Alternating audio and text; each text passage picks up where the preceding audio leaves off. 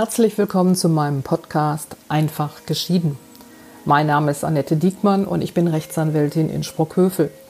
Ich beschäftige mich seit über 25 Jahren mit dem Thema Familienrecht und bin natürlich Fachanwältin für Familienrecht. Aufgrund meiner langjährigen Erfahrung kenne ich die Fragen, die sich bei Trennung und Scheidung stellen. Von Unterhalt über Zugewinn, Versorgungsausgleich, Ehevertrag hin zum gerichtlichen Verfahren selbst. Und ich kenne die Antworten. Antworten, die meine Mandanten in die Lage versetzen, ihrem Ehepartner auf Augenhöhe zu begegnen, ohne Sorge zu haben, über den Tisch gezogen zu werden. Eine Reihe dieser Fragen möchte ich gern in meinem Podcast beantworten. Heute geht es weiter zu dem Thema, wie geht Scheidung? Und auch heute gilt wieder, wenn ich von Scheidung spreche, meine ich das gerichtliche Verfahren, das mit dem Ausspruch der Scheidung endet.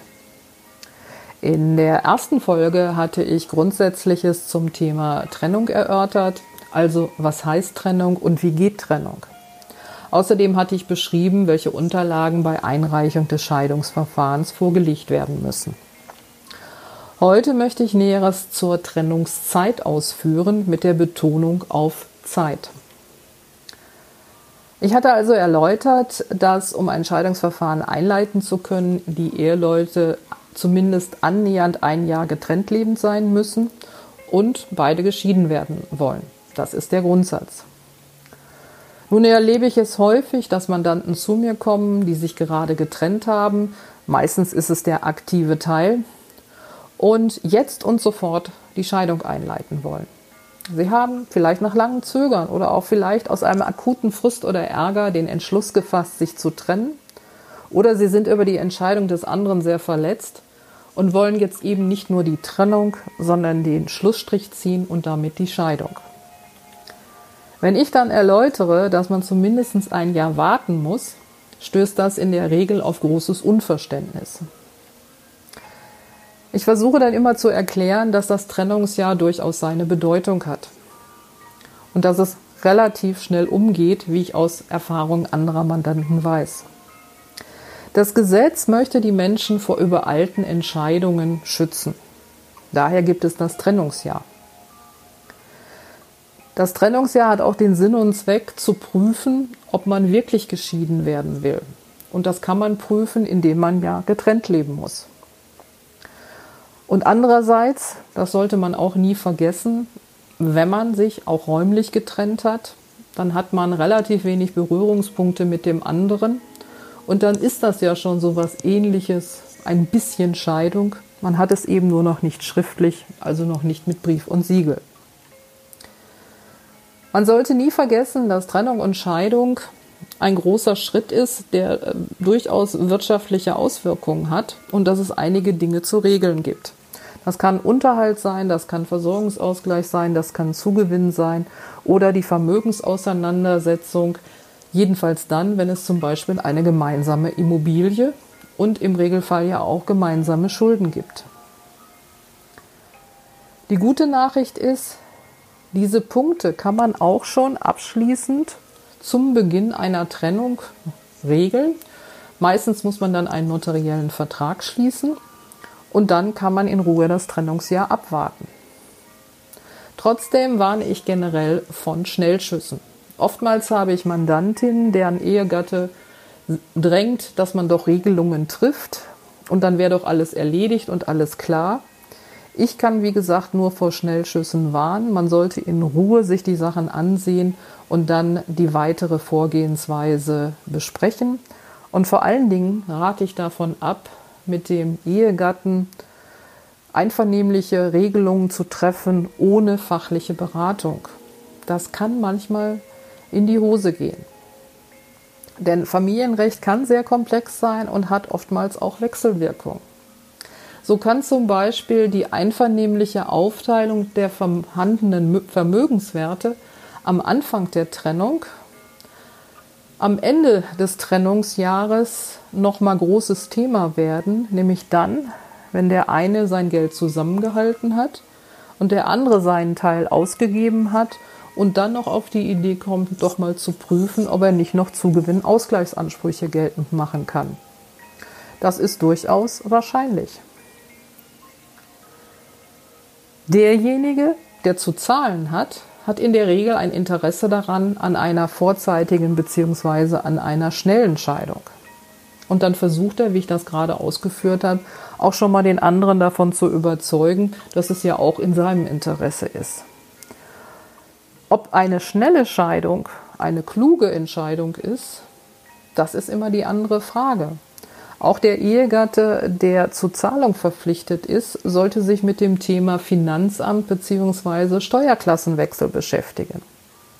Ich weiß von meinen Mandanten, dass oftmals geglaubt wird, die Steuerklasse, also wir sprechen im Grunde hier von dem Fall von Steuerklasse 3 auf Steuerklasse 1, der Wechsel, dass dieser erst nach der Scheidung, nach der Rechtskraft der Scheidung zu erfolgen hat.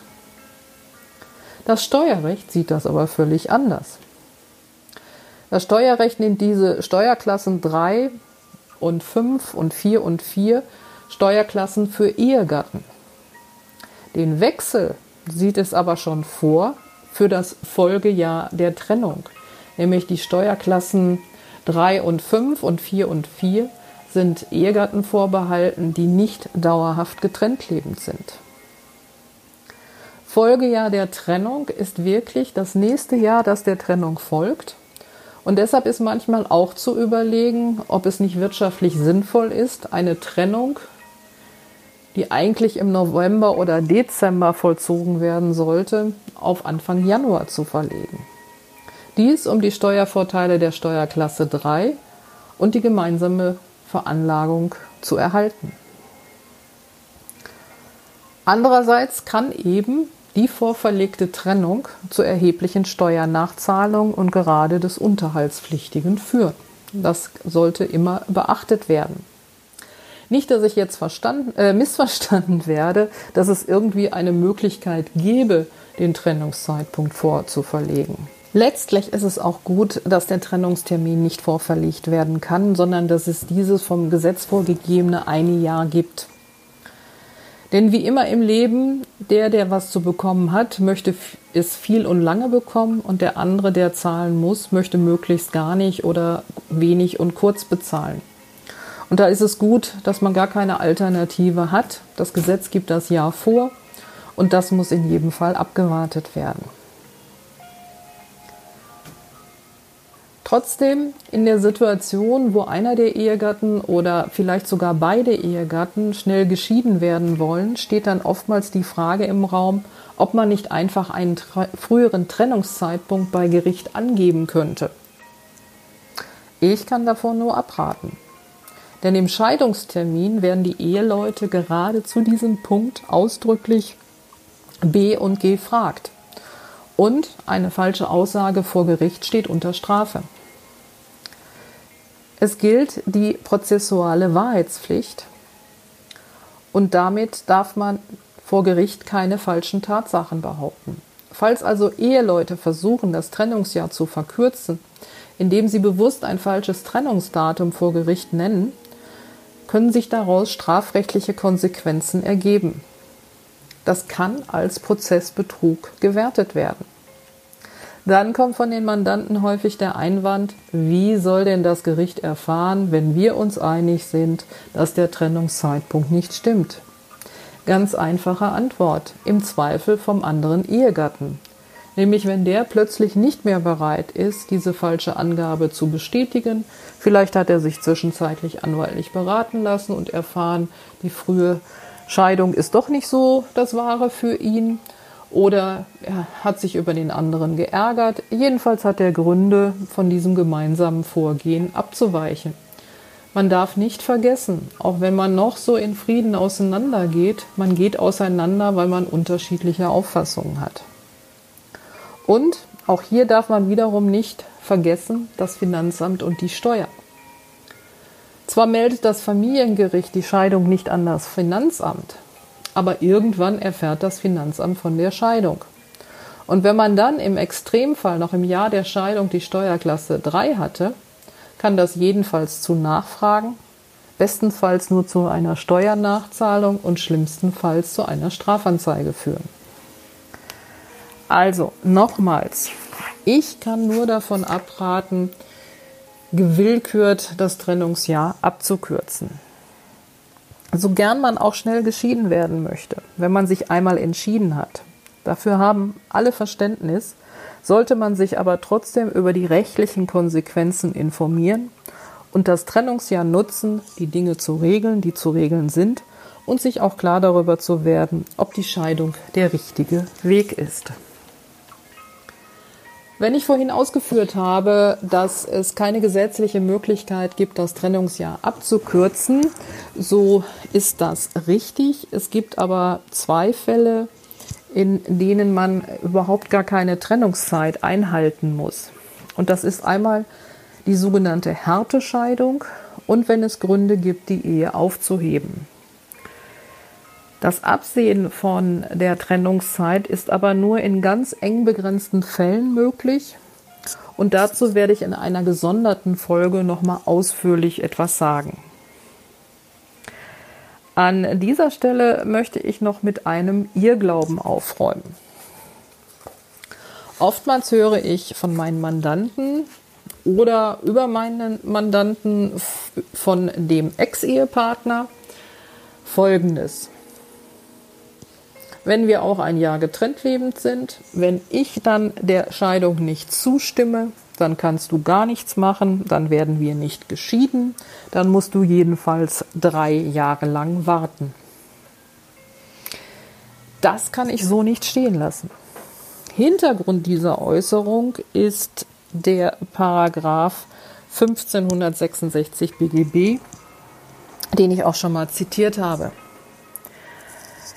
In Absatz 1 steht, dass unwiderlegbar vermutet wird, dass die Ehe gescheitert ist, wenn die Ehegatten seit einem Jahr getrennt lebend sind und beide Ehegatten die Scheidung beantragen oder der andere zustimmt. Ergänzt wird das Ganze durch den Absatz 2, der besagt, dass unwiderlegbar vermutet wird, dass die Ehe gescheitert ist, wenn die Ehegatten seit drei Jahren getrennt lebend sind. Also drei Jahre Trennung reicht, dann muss der andere nicht mit der Scheidung einverstanden sein. Was aber viele an dieser Stelle übersehen, dass in Paragraphen 1565 Absatz 1 BGB steht, eine Ehe kann geschieden werden, wenn sie gescheitert ist. In Paragraphen 1566 stehen zwei sogenannte gesetzliche Vermutungen, die nicht widerlegbar sind. Und die haben den Hintergrund, dass wenn die Voraussetzungen vorliegen, das, was im Gesetz als Rechtsfolge steht, angenommen wird, nämlich das Scheitern der Ehe. Und das hat den Vorteil, dass in solchen Fällen vor Gericht keine schmutzige Wäsche gewaschen werden muss, dass man sich nicht dazu äußern muss, warum man sich von dem anderen getrennt hat und von ihm geschieden werden will. Das sind ja auch alles sehr höchstpersönliche Gründe, ähm, die ein Richter letztendlich vielleicht sogar gar nicht äh, beurteilen kann und die in und auch letztlich den Anwalt nur bedingt etwas angehen. Nochmals, das Gesetz sagt an sich, eine Ehe kann geschieden werden, wenn sie gescheitert ist. Mit anderen Worten, wenn das Trennungsjahr um ist und der andere will nicht geschieden werden, dann muss ich eben einen anderen Weg finden, dem Gericht darzulegen, dass die Ehe gescheitert ist. Und dazu muss man schon mal etwas vortragen. Und gerade das von dem ich gerade gesagt habe, dass es den Richter eigentlich nichts angeht. Glücklicherweise gibt es eine Reihe von Gerichten, die meiner Meinung folgen, dass eine Ehe gescheitert ist, wenn ein Ehegatte sie nicht fortführen will und auch nicht wieder aufnehmen will. Eine Ehe ist etwas, was zu zweit geführt wird. Und wenn einer aussteigen möchte, dann ist sie gescheitert. Dann kann der andere noch so sehr daran hängen, sie fortführen wollen, den Wunsch haben, nicht geschieden zu werden, das ist leider so, dann muss er der Entscheidung des anderen irgendwann Folge leisten. Das mag man als ungerecht empfinden, wenn man die betroffene Person ist, die nicht geschieden werden will. Aber wie gesagt, die Ehe ist etwas, was man zu zweit führt. Und man muss auch die Sicht des anderen sehen, der sagt, wieso soll der andere die Möglichkeit haben, mir etwas aufzuzwingen, was ich gar nicht mehr will. Es gibt allerdings auch Gerichte, die das alleine nicht für ausreichend halten, Wenn man dann aber vortragen kann, dass der scheidungswillige Ehegatte sich einem anderen Partner oder anderen Partnerin zugewandt hat, mit der vielleicht sogar schon zusammenlebt oder vielleicht sogar ein Kind unterwegs ist, dann sind das sehr gute Gründe, ein Gericht davon zu überzeugen, dass äh, die Ehe gescheitert ist. Dann wird es dem anderen sehr schwer fallen, die Scheidung weiter zumindest aus diesem Grund hinauszuzögern. Es gibt immer Wege und Möglichkeiten, ein Scheidungsverfahren in die Länge zu ziehen. Das will ich äh, an dieser Stelle zwar nicht vertiefen, aber nicht äh, verschweigen. Und ich muss auch sagen, dass meine Erfahrung ist, dass die meisten Menschen, die ich als diejenigen bezeichne, die getrennt worden sind, nach Ablauf des Trennungsjahres oftmals die Erkenntnis haben, dass der Weg richtig ist, dass sie auch nicht mehr wollen und dass sie den anderen auch nicht mehr zurückhaben wollen. Das ist eine schwierige Erkenntnis, das ist richtig, aber an dieser Stelle gilt doch oftmals der Spruch, die Zeit heilt vielleicht noch nicht alle Wunden, aber zeigt einfach, dass man mit Abstand die Dinge durchaus anders sehen kann. So, für heute vielen herzlichen Dank für Ihre Aufmerksamkeit. Ich wende mich mit meinem Podcast an alle, die sich getrennt haben oder getrennt worden sind oder die einmal wissen möchten, ob sie sich ihre Scheidung leisten können. Wer Kontakt zu mir aufnehmen möchte, kann das gern unter meiner E-Mail-Adresse info at diekmann-recht.de. Schreiben Sie Diekmann bitte mit IE und CK. Vielen Dank nochmals für Ihre Aufmerksamkeit. Bis zum nächsten Mal.